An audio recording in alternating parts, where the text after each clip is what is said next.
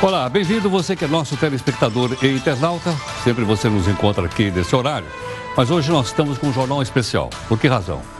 Porque hoje nós estamos aqui com um grupo de alunos da Faculdade AMB Murumbi. O pessoal está aqui. Pessoal, obrigado aqui. Boa noite, bem-vindo. Boa noite todo mundo aí. Ok, muito obrigado. E eles vão estar não só dentro do estúdio, como já estão, mas eles vão participar conosco também. Nós temos um entrevistado e eles vão me ajudar a fazer as perguntas. Tudo bem? Bom, nós temos então aqui, logicamente, o assunto mais importante do dia é o chamado coronavírus. O ministro da Saúde, que é Luiz Henrique Mandetta, foi surpreendido hoje pela declaração pela Organização Mundial da Saúde de que nós estamos vivendo uma pandemia do coronavírus. Olha, que foi feito pela Organização Mundial da Saúde é uma coisa que tem credibilidade. E onde é que o ministro estava? Ele estava numa audiência pública na Câmara dos Deputados. Veja aí. Algumas, alguns fatos já são de reconhecimento é, tácito. Nós temos o hemisfério norte como campo de aprendizado. No hemisfério norte, basicamente, mundo oriental, mundo ocidental. Inicia-se no Oriente, na China. Quando, do início, um comportamento extremamente é, diferente de tudo que se via, iniciaram com os médicos notificando oito óbitos em 8 de dezembro. Se tínhamos oito óbitos em 8 de dezembro, hoje, sabendo a letalidade, é porque tínhamos já o vírus circulando em novembro e provavelmente outubro. Sabemos hoje que quando esse vírus inicia-se a sua circulação, num certo momento ele vira sustentável e faz um ângulo, uma subida muito rápida de casos. Olha, um pouquinho antes dessas declarações da audiência, o ministro também comentou que na prática a declaração da OMS, Organização Mundial da Saúde, não muda a situação da doença aqui no Brasil. Ele disse que o Brasil já tem casos confirmados, mas que a transmissão é apenas local por enquanto e que isso não vai mudar as devidas medidas que estão sendo tomadas pelas autoridades. É? E nós estamos aqui divulgando toda noite. Bom, mas você ouviu aqui que foi usado o termo pandemia. Aí o pessoal discuta, mas não tem diferença entre endemia, epidemia, pandemia? Vamos colocar então rapidamente aqui para você acompanhar, olha.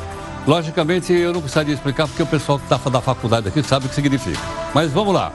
Endemia uma doença típica de uma região quando acontece com muita frequência no local. Por exemplo, febre amarela é uma endemia, acontece, por exemplo, numa única região do Brasil. O segundo termo aqui é epidemia. Vamos trocar então a tela para que a gente. Aqui está. Epidemia. Surtos que acontecem em várias regiões dentro do mesmo país. Vamos pegar o Brasil, por exemplo. No Brasil tem epidemia de dengue. Isso? Tem várias regiões do Brasil, tem lá epidemia de dengue. E agora o termo utilizado pelo ministro, que é uma pandemia. A palavra pan em grego significa vários. Então vamos lá. Pandemia, casos que se espalham por vários continentes, por exemplo, a gripe suína. Ok? Bom, nós estamos mostrando para você também online a evolução dos casos de coronavírus no mundo, até para você poder avaliar junto comigo. Sou leigo e a gente pode ver junto, tudo bem? Bom, esse mapa que nós temos aqui Veja bem, tem um noticiário fortíssimo em cima do coronavírus. Quantas pessoas foram contaminadas até agora? 125.800. Aí você pergunta para mim, é muito ou é pouco? Não sei. Qual é a população do planeta Terra? Quanto dá? Mais ou menos. É, eu acho que vou deixar um pouco bem, são 7 bilhões de pessoas. Então veja bem, tem 7 bilhões de pessoas, olha quantos contaminados tem ali. 125 mil. Quer dizer, proporcionalmente é pequeno, concorda comigo ou não? Agora veja uma coisa também interessante aqui, olha. Aonde está mais a contaminação? Está na China. Quantos casos tem? 80 mil. Em segundo lugar, a Itália, essa confusão toda a Itália. Quantas pessoas estão contaminadas lá? 12 mil pessoas. É muito ou é pouco? 12 mil pessoas. A Itália deve ter uns 80 milhões de habitantes por aí.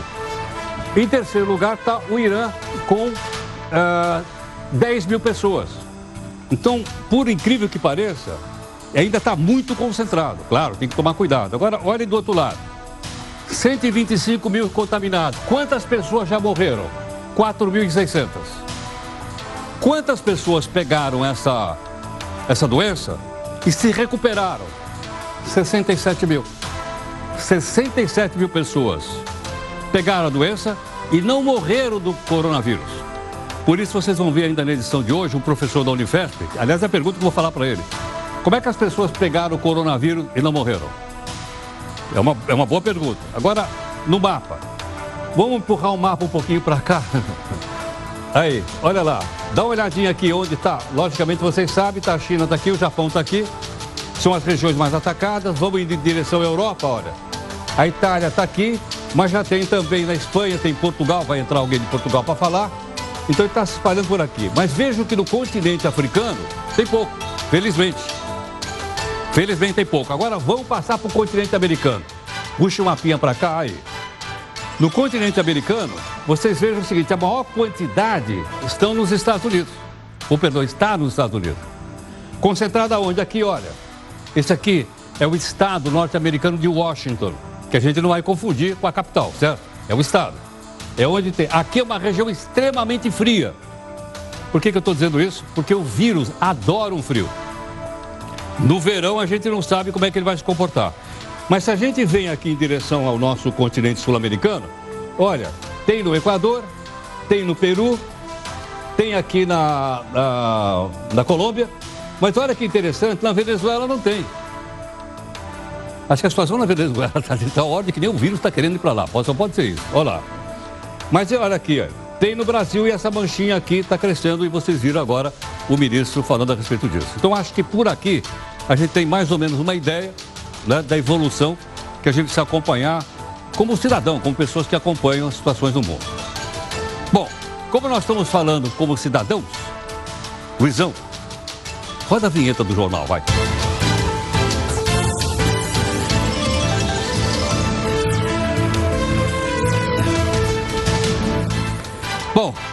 O Ronaldinho Gaúcho está preso no Paraguai, mas ele vai receber uma força-tarefa do Brasil.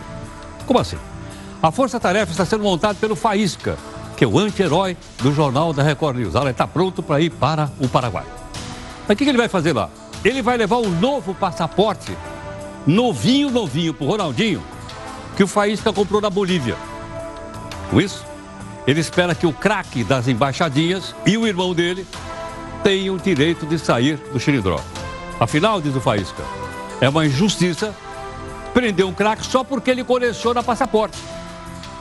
O partido do Faísca, que é o partido dos gatos gatunos, vai apresentar um projeto em Brasília para liberar o uso do passaporte falso. Na sua opinião, agora vai na sua opinião. O Paraguai está exagerando em manter o Ronaldinho preso ou não? Manda aqui sua opinião para mim, o que vale a sua opinião. Zap Zap, 942-128-782. Vamos dar uma olhadinha então aqui, olha, no nosso portal do Grupo Record, que é o R7.com. Está aqui, olha, sobe para 38, de 38 para 52, o número de casos de coronavírus no Brasil. E aí que tem a explicação né, no nosso portal dos casos espalhados pelo país. Veja também outras notícias importantes para você saber de fato em que país você vive. O Congresso derruba o veto de Bolsonaro e causa um rombo de 20 bi. A Justiça manda soltar Renato Duque, ex-diretor da Petrobras. O Supremo decide que o governo não pode ser obrigado a fornecer remédio de alto custo que não estejam na lista do SUS. O Jornal da Record News antecipou para você o conceito de pandemia. A Organização Mundial de Saúde confirma. E o nosso convidado vai avaliar o alcance da doença. Na sua opinião, há um exagero na divulgação das notícias sobre o coronavírus? Ou isso é necessário para impedir uma pandemia, como aquela antiga chamada gripe espanhola? Mande sua opinião para cá. O nosso zap zap aqui é o 11 São Paulo, 942 128 782. Eu vou repetir, 942-128-782. Veja aí a nossa imagem do dia. É uma professora americana que carimba a mão dos alunos que lavaram as mãos corretamente. Uau! Pela segunda vez, a Bolsa Brasileira interrompe o pregão e cai mais de 10%.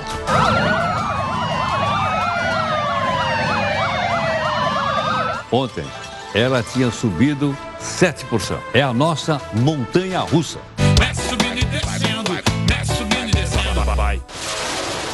As duas últimas girafas brancas são mortas pela ignorância e estupidez de caçadores ditos humanos. Agora só sobrou um macho. Eu não acredito no que eu ouvi. Não acredito no que eu ouvi. Não pode ser verdade isso que eu escutei agora. O deputado Paulinho da Força ganha dois votos para escapar. Como é que é? Como é que é? Da condenação por lavagem de dinheiro e associação criminosa.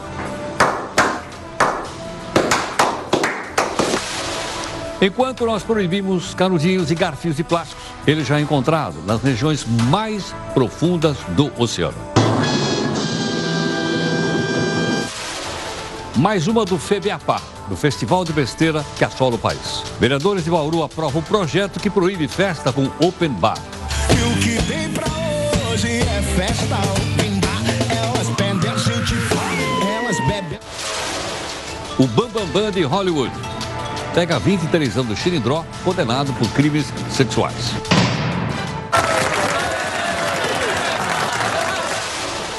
A gaveta do Jornal da Record News. Quando é que o deputado Rodrigo Maia vai pôr em votação o fim do foro privilegiado que está dormindo há dois anos lá na Câmara?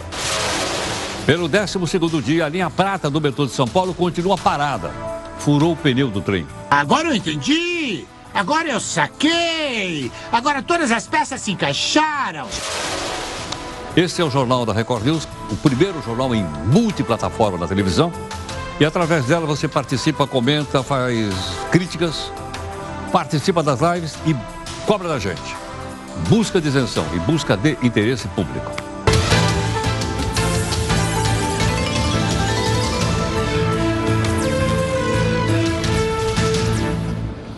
E olha, você pode acompanhar também a primeira live do jornal, que é às 9 horas da noite. Está né? aí o pessoal conosco, o pessoal que ajuda a fazer o jornal todos os dias, é, uma, é um grupo. E também qualquer comentário aqui conosco, a nossa hashtag aqui é o JR News, tudo bem? Bom, o jornal tem também um desafio, e todo dia o desafio muda. Hoje o nosso desafio é esse aqui, olha. É do Elon Musk, que é, logicamente, você sabe, aquele multimilionário americano. Se as coisas não estão fracassando, você não está inovando o suficiente. Vou repetir, olha. Se as coisas não estão fracassando, é porque você não está inovando o suficiente. Diz aqui o Elon Musk. Uma belíssima sacada. Bom, você viu agora que nós estamos querendo saber a sua opinião, se há um exagero ou não na divulgação das notícias sobre o coronavírus. Essa é a nossa pergunta, está aqui o nosso hashtag. E você participa agora da nossa primeira live aqui no jornal Multiplataforma. Vamos lá.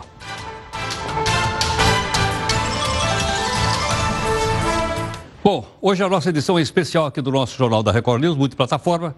Conosco você tem aqui uma plateia que nós convidamos de alunos da faculdade em Morumbi, que estão aqui conosco. O entrevistado já está aqui também, que é o Cid, né? e a gente vai, vai apresentá-lo já, já, já. E, obviamente, o pessoal vai me ajudar a fazer pergunta para o Cid aqui também. Né? Haja vista que é uma participação, uma interação maior entre o, o, o pessoal da faculdade e o pessoal que já está trabalhando. Olha, antigamente, só era comum ver uma criança ganhando muito dinheiro quando ela tinha algum espaço na televisão. Apresentador de televisão, criança ganhava muito dinheiro. Mas os tempos mudaram e a garotada migrou para onde? Para as telinhas do YouTube. E nós queríamos que você conhecesse alguns pequenos youtubers que ganham assim um milhãozinho de dólares por ano. Você vê aqui no texto da Damares Almeida. Damian Camarillo e Dayon estão entre as crianças que podem agradecer pelo surgimento do YouTube.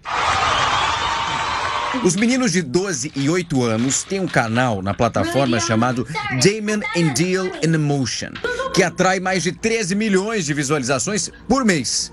Juntando todas as redes sociais dos garotos, o número de seguidores passa de um milhão. Mas o que eles fazem tanto para atrair a atenção dos internautas? A resposta é mais simples do que você imagina. Eles brincam. Os youtubers batalham com os brinquedos, apostam corridas com os carrinhos e ainda disputam em jogos eletrônicos. Eles ganham por ano de 1 milhão e 800 mil reais até 4 milhões e 65 mil reais. Os youtubers que moram no Arizona, Estados Unidos, recebem com frequência brinquedos e muitos patrocínios. O canal no YouTube surgiu em 2015 e tomou proporções tão grandes que o pai deles precisou largar o próprio emprego para ajudar os meninos. Você achou que eles estão ganhando muito? Pois eles passaram bem longe do que ganha o pequeno Ryan Cady. Com apenas 8 anos, ele tem mais de 24 milhões de seguidores. E é claro que com essa quantidade de seguidores no canal Ryan's World, ele rende muito dinheiro. No ano passado, ele foi o youtuber com maior rendimento. Ryan ganha cerca de 116 milhões de reais por ano. Como é que é? Além dos pequenos astros, acabam sendo beneficiados os fabricantes dos brinquedos. As empresas oferecem diversos patrocínios. E mesmo com tanto sucesso, os youtubers precisam bolar novas estratégias para ganhar dinheiro, porque a plataforma de vídeo fez uma revisão das políticas de publicidade para os canais que são infantis. Entre as mudanças estão o limite de quantidade de anúncios e o fim dos comentários. Essas mudanças representam 50% do que eles ganham com a publicidade. Mas qual que é o motivo para os pequenos fazerem tanto sucesso lá nas redes? Uma pesquisa americana respondeu com dados. 40% das crianças de até 14 anos acompanham vídeos no YouTube pelo menos uma vez por semana. Mais de 60% deles já compraram algo depois de ver o vídeo. Isso significa que essas crianças fazem sucesso porque estão expostos exatamente onde as outras crianças estão. Bom, logicamente nessa multiplataforma, nós vamos mostrar para você também o material que a nossa equipe aqui preparou para mostrar para você essa multiplataforma que é o Jornal da Record News. Dá uma olhadinha.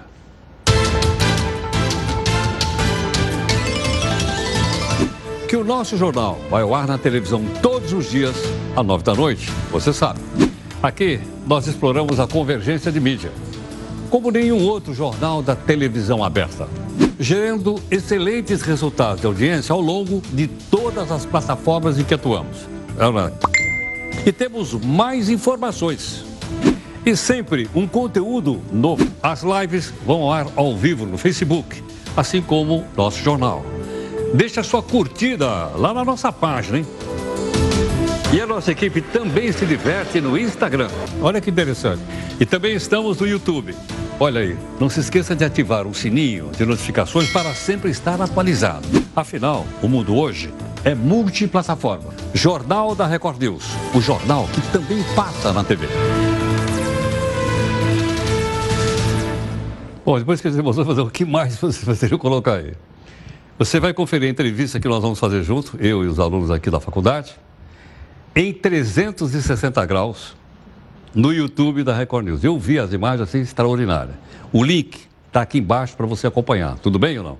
Em 360 graus. É um negócio, eu creio que inédito na televisão, fruto aqui do nosso companheiro Tiago. Vamos lá. Nós temos aqui um convidado especial hoje aqui, que é o Cid, do blog Não Salve. Cid, Tudo bom? primeiro eu queria que você se apresentasse e dissesse por que, que você está com essa mochila nas costas e essa arma pendurada aí. Diz aí. É, meu nome é Cid, né? O pessoal conhece na internet aí Cid Cidoso, ou Não Salvo mesmo, que é o nome do, do meu site, né? Ah, eu faço conteúdo na internet aí há 12 anos quase. Então tô um tempão aí fazendo coisa. E eu tô com essa maluquice nova aí, que eu ando pelas ruas de São Paulo, ou faço viagens, já fui pro Chile, já fui para outros lugares, ah, fazendo live, né? Eu faço ah, transmissões ao vivo. Nesse momento, inclusive, a gente está ao vivo aqui para mais de mil pessoas, por exemplo, vendo a tua cara aqui em outro ângulo. já. quantos seguidores você tem aí? Putz, na- em todas as redes sociais, É. daí dá, sei lá, só no Facebook é 5 milhões. 5 milhões? É, no Facebook é 5 Pô, 5 milhões. milhões é metade da população de São Paulo. É, por isso, que eu tô, por isso que eu tô milionário, né? Não, Agora, atenção, mentira, Receita mentira, Federal. Vamos mentira. falar para a Receita Federal. Não, não atenção, fala isso Receita não, que eu tô Federal. Aquele ferrado, aqui, não. ó. Não faz isso não. Mas tô um tempão aí na internet, eu tem um pouquinho de, de tudo, né? De podcast, a YouTube, a blog, a, quase tudo. E agora essa novidade aí, que é essa arma aqui que você falou, né? Que é a câmera, que eu faço a minha vida ao vivo. Então eu faço passeios, vou para lugares diferentes aí, levando a galera que quer me acompanhar junto. Entendo. Quer dizer, a galera vai aí, é isso ou não? Vai É, vai, aí. vai tendo a, a- a primeira pessoa, né? Os caras estão em primeira pessoa aqui, vendo tudo que a gente está fazendo, vendo os câmeras, vendo os bastidores, então acho que é diferente. É diferente. Bom, quem é que vai fazer a primeira pergunta aqui pro Cid? Nós temos um microfone aqui ou não? Temos.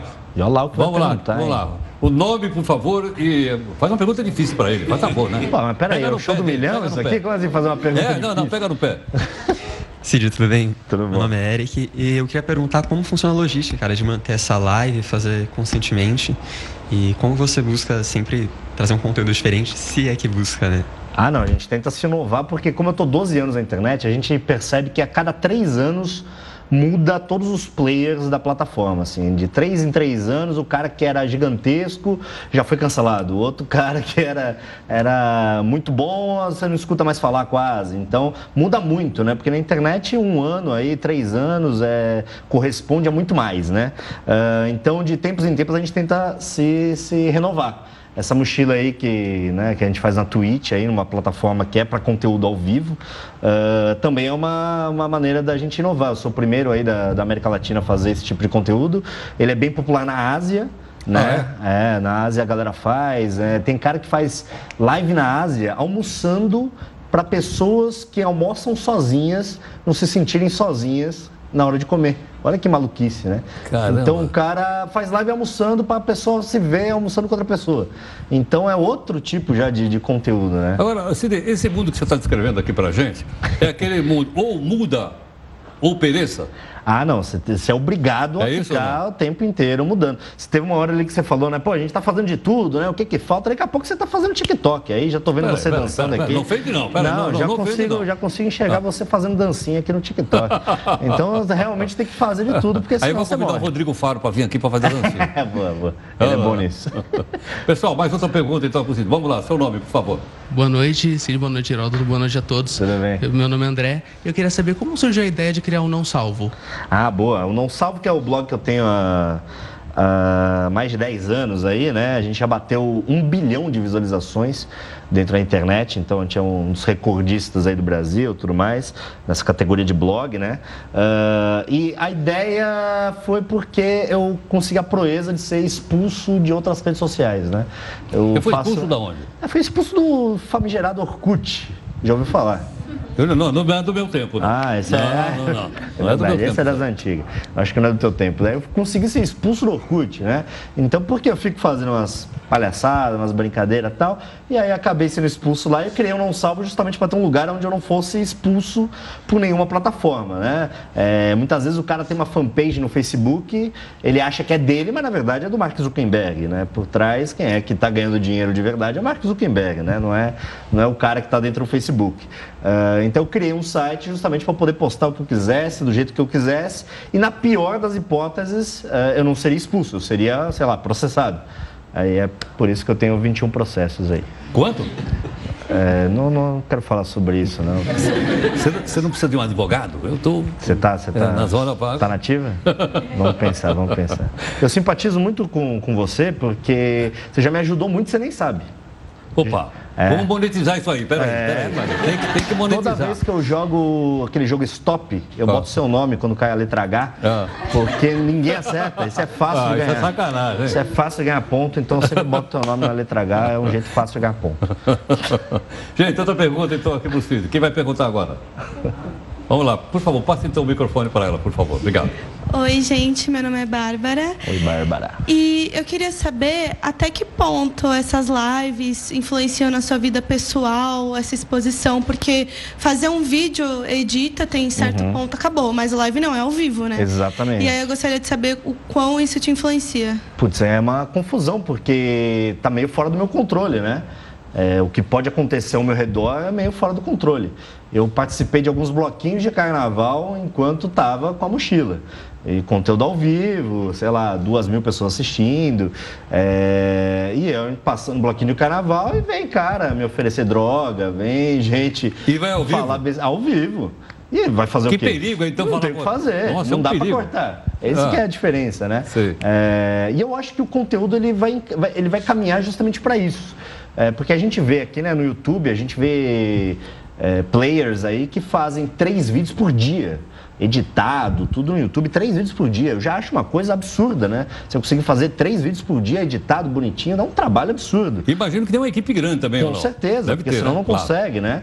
Ah, o próximo passo de você ter três, quatro vídeos por dia dentro de uma plataforma como o YouTube é você fazer um conteúdo ao vivo. Eu acho que esse aqui é realmente o próximo passo. Daqui a cinco anos a galera vai estar realmente pensando 100% num conteúdo ao vivo, porque não vai ter tempo e também as pessoas querem ver cada vez mais conteúdo, né? O cara faz cinco, seis vídeos, o cara quer ver mais. Se tiver o cara botar 10 vídeos, o cara, tem gente que vê 10, né? Então, o conteúdo ao vivo realmente é o único passo a seguir desse, do que a gente Cid, tem agora. é, os conteúdos também são bem abertos? Ou eles são segmentados? Olha, eu gosto de história, eu gosto de animais, eu gosto... Ou como é que é isso? Não, na internet você encontra de tudo, né? Se você quiser ver um, sei lá, qualquer coisa que você quiser, você encontra, né? E realmente é um conteúdo que é, muitas vezes no começo a gente falava, né? Ah, o conteúdo que dá certo é o conteúdo de humor, é o conteúdo. Hoje em dia você não sabe, né? Tem gente com canal de finanças, canal sobre bolsa de valores, que tem. ah, Inclusive tá ferrado agora, e que tem milhares, milhões de seguidores, né? Tem gente que tem conteúdo de culinária que tem milhões de seguidores, né? Então, assim, é, a internet tem de tudo, de, de fato, né? Essa parte de, do ao vivo, ela é muito forte na área de games. A galera assiste muito pessoas jogando jogos, né? Na, é, pela internet aí, o cara jogando, você vê um cara que é profissional de um jogo jogando, ou um cara que está se divertindo também, as pessoas acabam assistindo. Esse negócio que eu tô fazendo é uma parada chamada IRL, que é in real life, né? Que é você viver a vida e as pessoas acompanharem a sua vida. É uma coisa nova. Ela perguntou da privacidade que tem, realmente, né? É um. Vai pro espaço, É, privacidade? como se fosse um reality show. Né, da sua vida. Obviamente eu não fico 24 horas, né? Você imagina, vai tomar Não banho, como. você isso não, ou minha não? namorada não ia deixar, minha namorada não ia deixar, que tem que fazer outras coisas também. Mas é complicado, é complicado. Então, assim, mas eu costumo ficar, eu diria, de 3 a 5 horas por dia. Caramba. Gente, mais pergunta pro homem aqui. Vamos lá. Eu gostei Mais uma que- pergunta ali eu do gostei que todos eles têm um caderninho ali, Tá, fingindo, não, eles estão tão fingindo que estão anotando não, alguma não, coisa. Não, estão fingindo não, eles estão anotando acha mesmo? pô. Tá nada. Por favor. É, eu me chamo Luiz e eu queria saber se a forma como você lida com as críticas, se ela mudou, se, se ela, se ela mudou desde o começo do canal, Você muda o meu conteúdo? é, do conteúdo. Ah, cara, eu, eu sou um cara meio sortudo na internet. Eu não, eu não recebo muito hate, não, né? Que é o cara que fica criticando, o hater, né? É meio difícil. Normalmente. Eu tenho já a- sou o contrário. É o contrário? Mas é que eu tenho uma política que é a seguinte: é, a internet é muito gigantesca. Você não dúvida. tá gostando de uma coisa? Porra, vê outra, né? É muito fácil. Desliga, Né? É, ou desliga, ou vê outra coisa. Pô, é um- é um- tem infinitas possibilidades de, de entretenimento, né? Então não tá gostando, pô, não me enche o saco, vai ver outra coisa, né? Eu acho bem assim.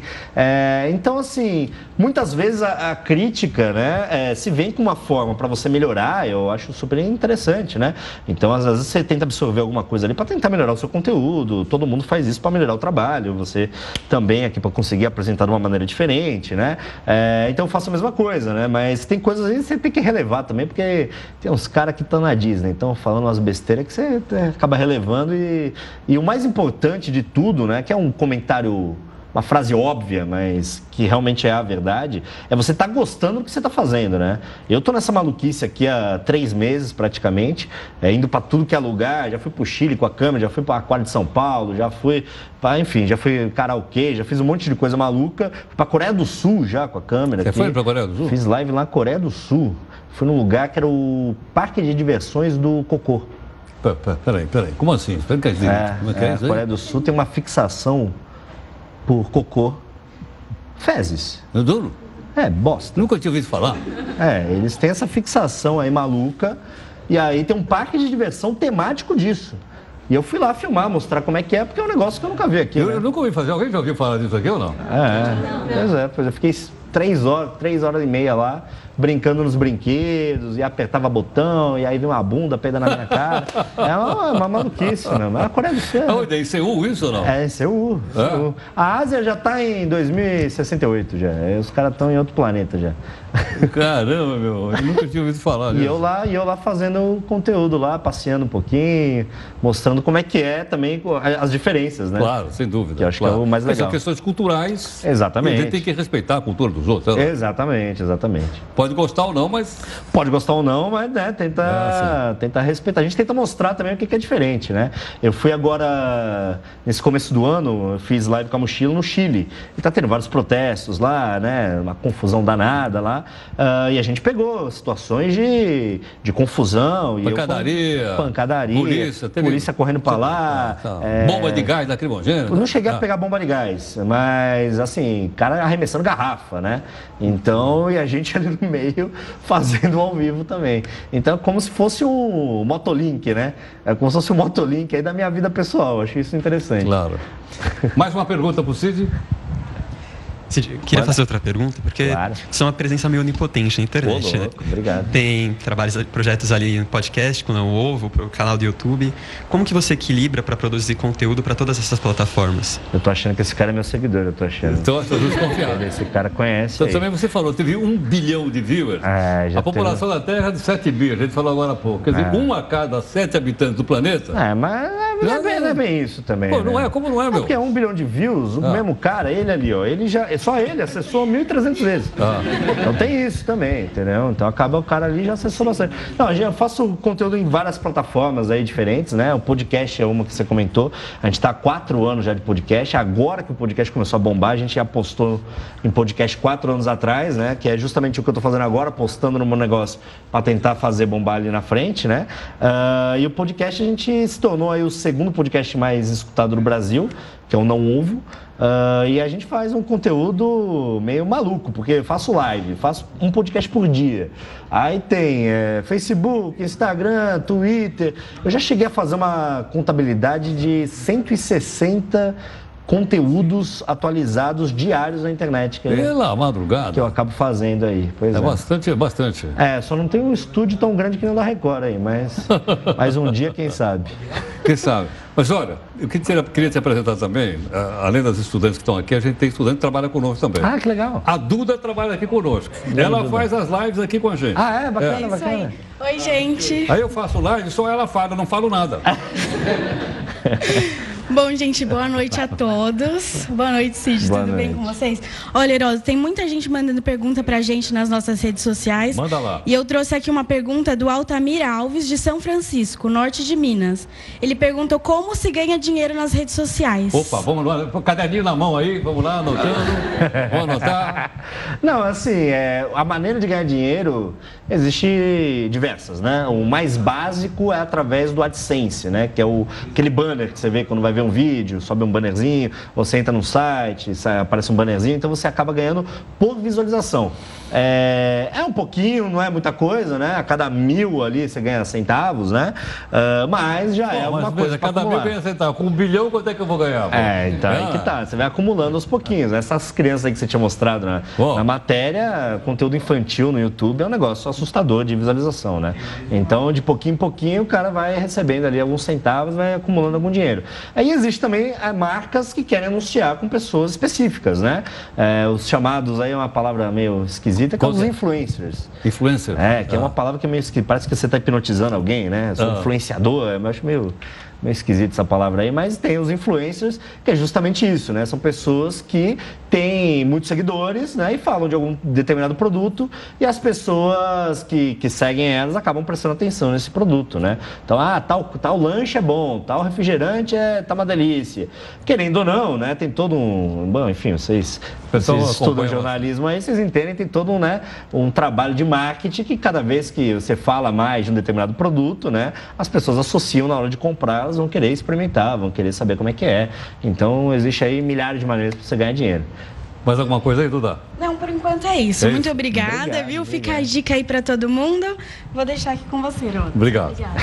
Bom, pessoal, acho que nosso tempo está esgotando. Ah, o Cid está aqui conosco gentilmente. Que isso. Queria agradecer a sua Eu gentileza. agradeço o convite aí. Muito obrigado. E também- Pessoal, vamos dar uma salva de palmas para o Cid, Opa, então? obrigado. Namastê, namastê. Obrigado, viu? Obrigado, Cid. Muito obrigado. A produção estava preocupada de eu levantar e cair minha calça, mas não caiu, não.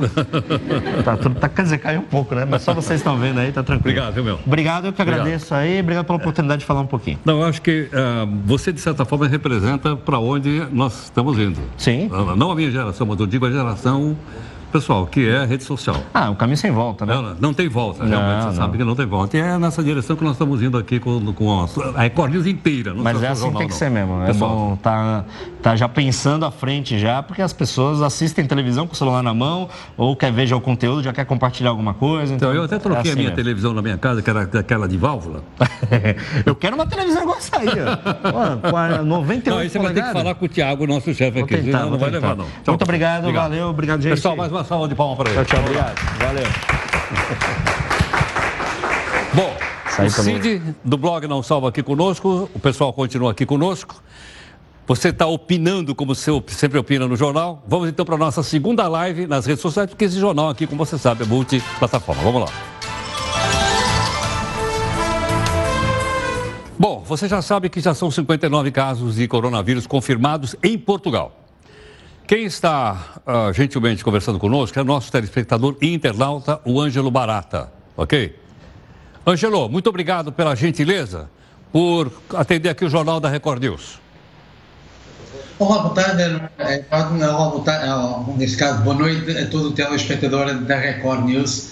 Sim, em Portugal já estão 59, geralmente é no norte de Portugal, é onde está mais infinido isso. Basicamente em Braga, Matosinhos, aquelas zonas todas ali estão mais. E dará para porquê? Porque ali é onde estão eh, as fábricas de calçado e tudo isso o que é que vão? Vão para Milão, para as, para as feiras de calçado e muitos vieram lá infectados e aí começaram a infectar eh, muito mais gente toda à volta de, daquelas zonas ali. Então, depois há sempre as pessoas que vão para passear, como muitos professores vieram Entendo. passear ao norte de Itália e, e vieram eh, infectados e começaram a infectar eh, muito mais gente, porque há 300 e poucas análises ainda por fazer e segundo eh, os, os serviços de saúde dizem que haverá mais infectados assim eh, nestas próximas horas. E onde também já encerrou eh, a discoteca, já encerraram espetáculos, já encerraram museus, piscinas, tudo o que, tudo que agloba a multidão fechou e espetáculos foram cancelados, muitos deles. Entendo. Ângelo, te perguntar o seguinte: alguns brasileiros que moram na Itália vieram passar férias no Brasil e agora não podem voltar. A Itália não está permitindo que volte. Isso pode acontecer aí em Portugal ou não, haja vista que muitos brasileiros moram aí? Pode acontecer que está, eh, que está muito em cima da mesa, por exemplo, eh, hoje foi feita uma reunião, que por exemplo, com a reunião do governo e com a, e- e com a responsável da saúde eh, em Portugal, que eh, está-se a pensar em fechar escolas, universidades, já universidades fechadas, já escolas fechadas, está-se a pensar em fechar fronteiras. Para já, já ainda não, mas já se pondera isso. Já se pondera fechar isso e fechar aeroportos.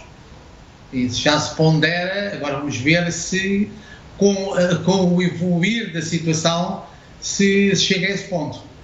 Perfeito.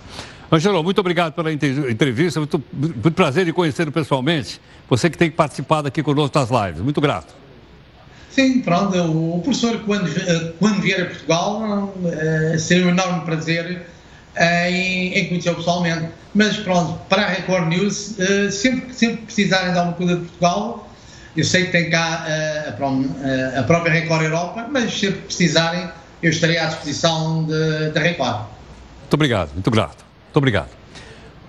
O Ângelo Barato que você viu, é, nós nos ficamos conhecendo aqui na live, ele mora em Portugal e a gente tem, então, agora como fonte para que a gente possa abandonar, tratar de assuntos de brasileiros também fora do Brasil. Olha, por causa da pandemia, mudou o nome, o aplicativo de hospedagem do Airbnb ativou sua política de causa de força maior. Bom, o que, que significa isso? É o seguinte, olha, algumas reservas feitas pelo Airbnb podem ser canceladas sem custo nenhum para os hóspedes ou anfitriões que morem uh, e recebam pessoas das regiões gravemente afetadas. Itália, por exemplo. Pessoas que sofrem restrições oficiais, médicas ou de controle de doenças têm o mesmo direito do cancelamento por reembolso. Tudo bem? Pode receber de volta.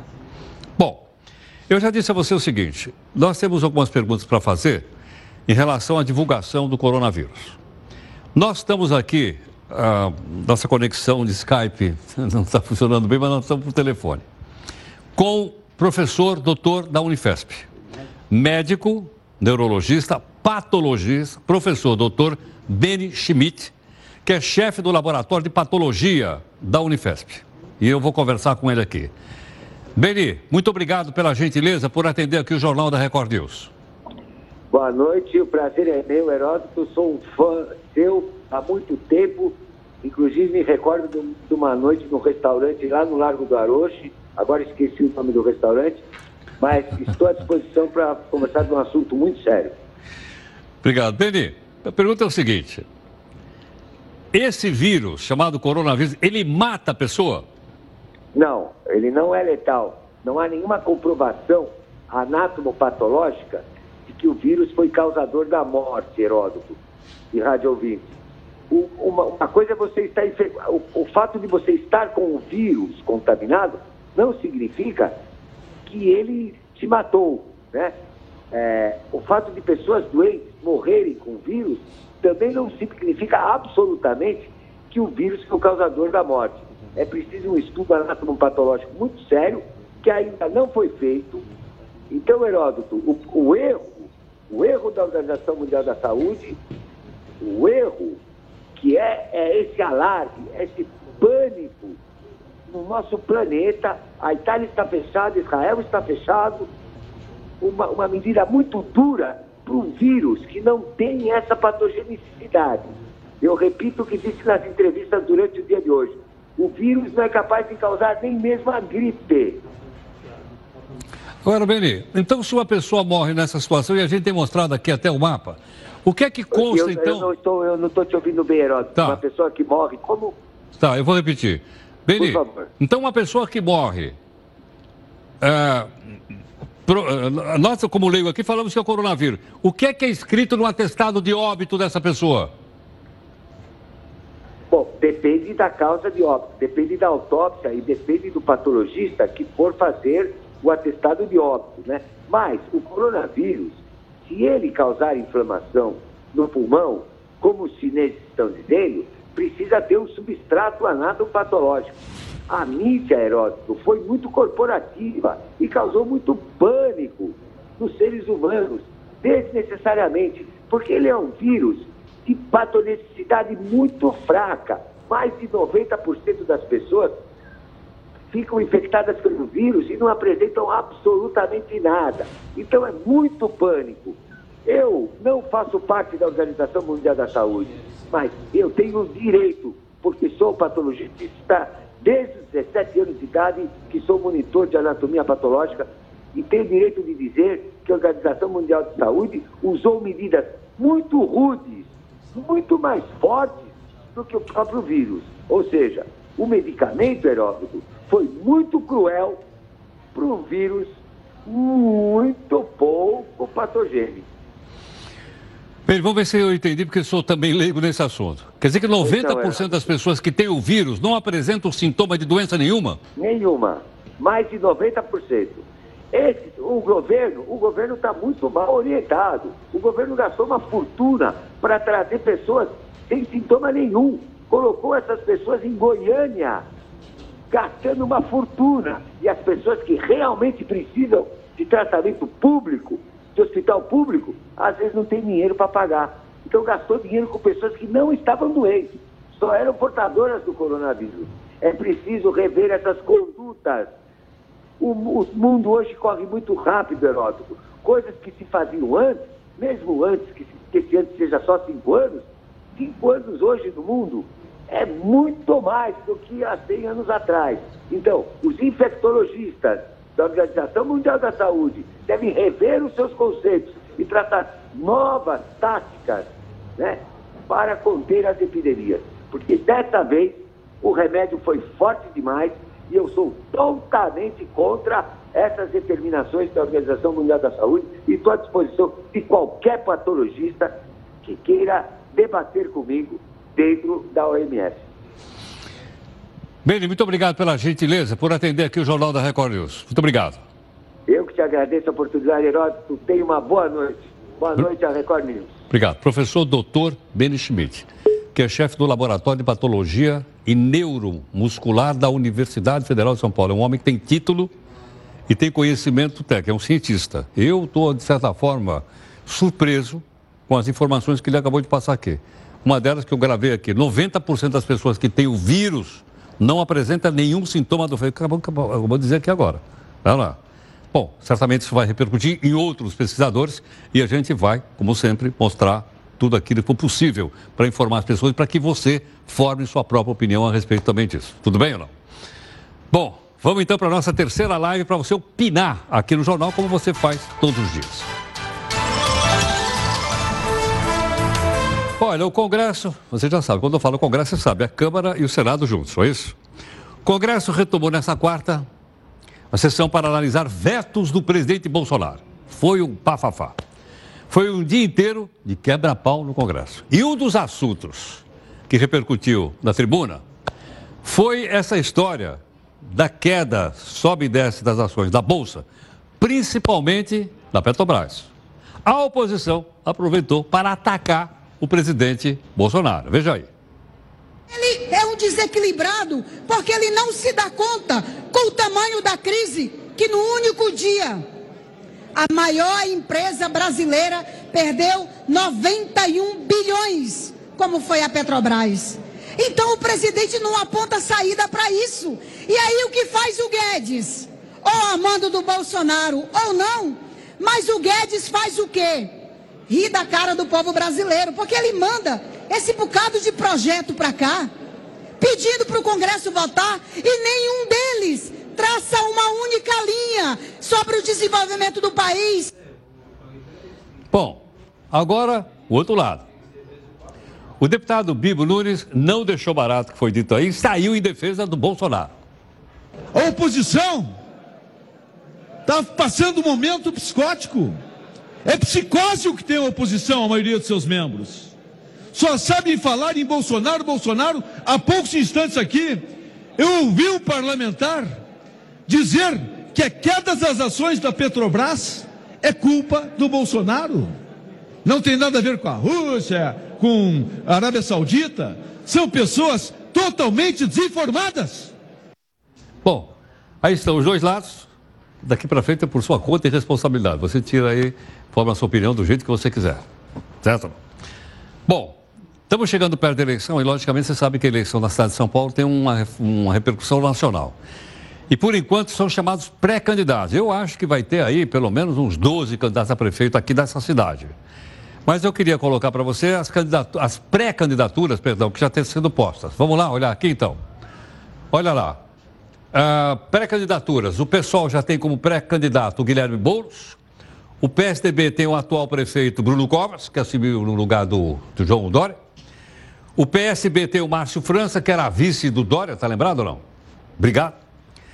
O PSL tem a Joyce Hasselman, que já foi líder do governo, brigou com o Bolsonaro.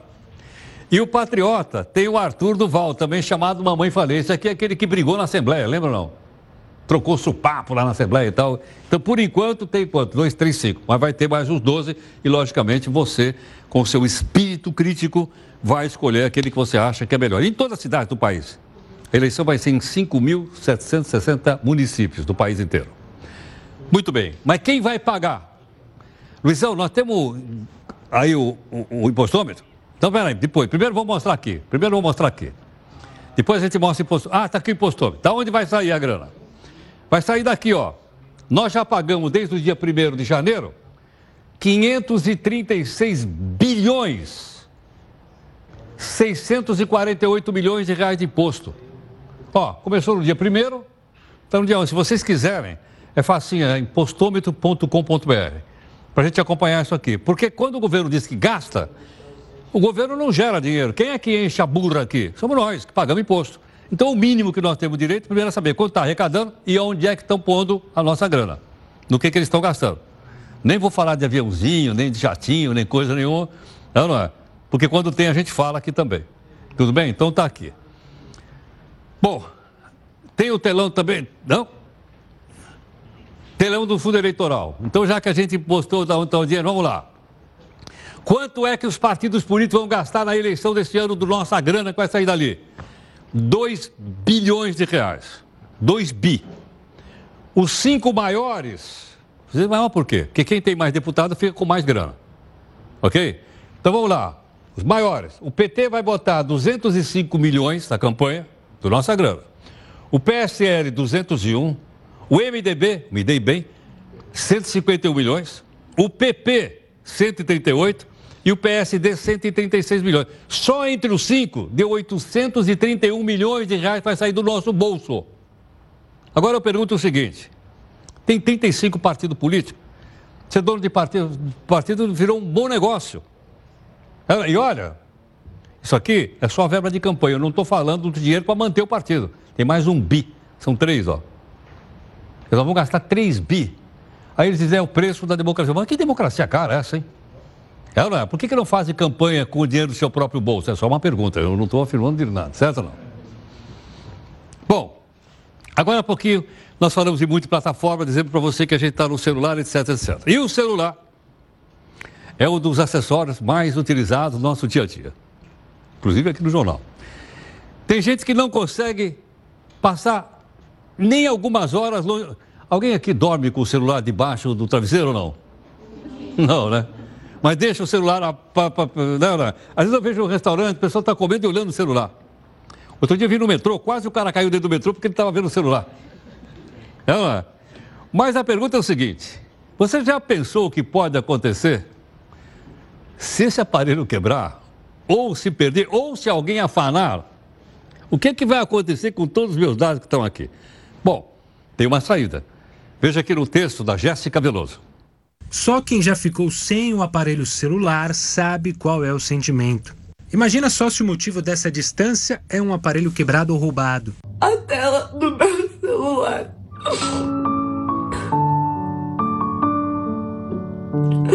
Sério.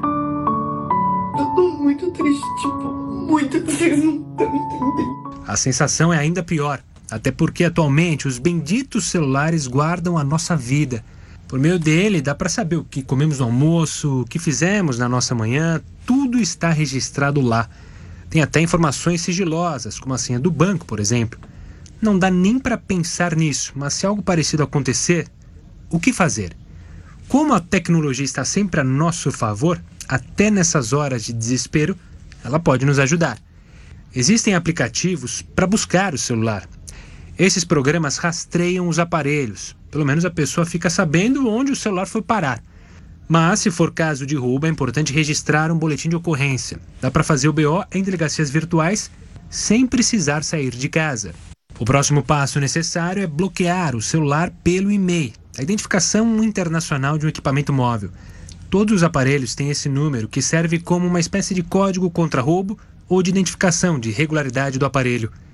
Em caso de perda ou roubo do celular, ao informar o e-mail, a operadora faz o bloqueio definitivo do aparelho. A partir daí, ninguém mais consegue fazer ou receber ligações e nem acessar a internet. Existem diversas formas de você descobrir o e-mail do seu celular. Uma delas é conferir o número na nota fiscal de compra ou na caixa do aparelho. E para evitar transtornos, como o acesso de terceiros ao aplicativo do banco ou documentos importantes, também é preciso desconectar os aplicativos que estavam logados no celular.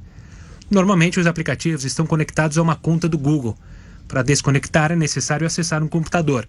Por lá, você acessa o seu e-mail e, em seguida, a seção Seus dispositivos. Assim, você consegue remover o celular da conta do e-mail e automaticamente desvincula os dados do aparelho que não está mais com você. Pela conta do e-mail também é possível restaurar fotos e dados que estavam guardados nos aplicativos. Bom, tem um jeito de salvar. Olha, Hoje a gente comentou aqui para você sobre o projeto de lei que está aqui na Câmara Municipal de São Paulo, deve ser votado hoje, para diminuir o motorista de aplicativo. Tem 200 mil, eles querem, querem, querem diminuir para 50. Aí o que, que nós fizemos? Nós ficamos lá, na, o pessoal aqui ligando para a Câmara Municipal, dizendo escuta, o que é que deu a votação? Aí sabe o que eles disseram para nós? Nada. Como não deu nada? Não foram trabalhar. Não apareceram. O pessoal não apareceu na Câmara Municipal. Não é interessante uma coisa como essa ou não? Sabe quanto custa a Câmara Municipal por ano aqui? 600 milhões de reais. 600 milhões. Os caras não vão trabalhar. Que dia é hoje? Hoje, é, hoje não é nem não é segunda-feira, é não é? Não é sexta que o pessoal não vai? Pois é. Bom, nós queremos então agradecer aqui a sua gentileza conosco, em nome de toda a nossa equipe de técnicos jornalistas, né? nosso encerramento hoje. Nós estamos aqui com o nosso pessoal, então, do, do, da, da faculdade, a Embi Morumbi, muito obrigado pela gentileza. Quero dizer para vocês vocês não estão dispensados, a gente vai ter a live aqui agora. Tudo bem ou não? Muito obrigado. E olha, o encerramento de hoje é com uma música que fala dos maiores youtubers do Brasil. Vamos ver o que, que escolheram aí. Youtubers, desde que você vê Ted Cid, Felipe Neto, Christian Figueiredo, Kéfera, Luba, Rafinha Bastos. Desde que você vê Mr. Polado Full, Cauê Moura e Muriçoca, Dani Russo, Porta dos Fundos, Whindersson Nunes e Camila Loures.